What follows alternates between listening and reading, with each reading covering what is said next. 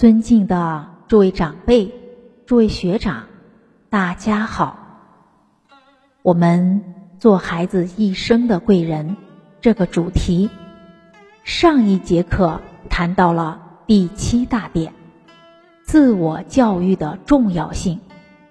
自我教育重要性当中，首先我们强调，教育者首先受教育，要懂得。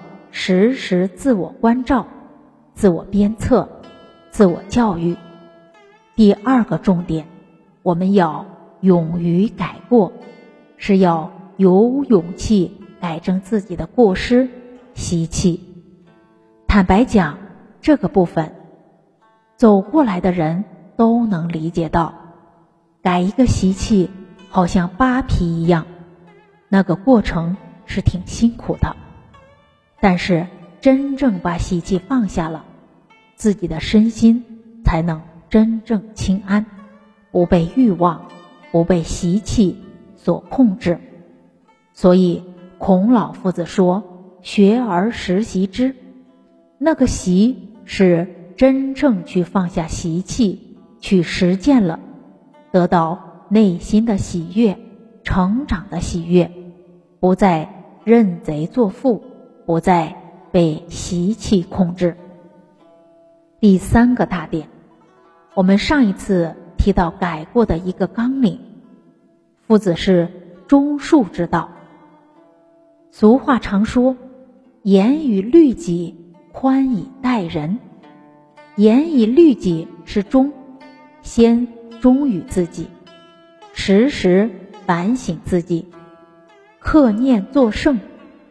圣狂之分在一念之间，把错误的念头转过来。真正下的功夫是在这个起心动念处，所以严以律己，宽以待人是术道。在这个严以律己当中，很重要的是自爱，因为俗话说：“学好，终年不足。”学坏一日有余，所以爱护自己的德行，爱护自己的慧命，绝对不能放纵自己的习气，更不能让自己在染污的环境当中。《弟子规》讲：“非圣书，秉物事，必聪明，坏心智。”学坏事一日有余，很可能。我们染污了这些不好的思想观念，要再去掉就很不容易了。做一个比喻，一滴墨汁滴到水里，很短暂的时间，要把这个墨汁再从清水里去除，要花十倍、百倍的时间都不止。我们之前。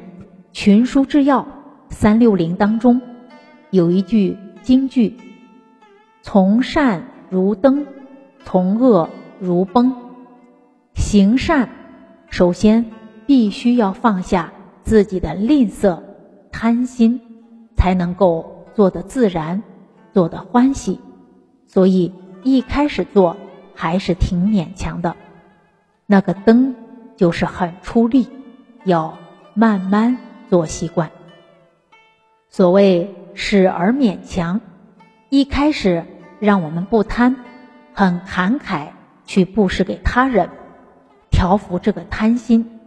一开始做一定有相当的困难，但是做久了就会很欢喜，很自然。从恶如崩，假如放纵了一个邪念，很可能会一失足。成千古恨，所以严于律己这个严字，不容有丝毫的放纵、散失。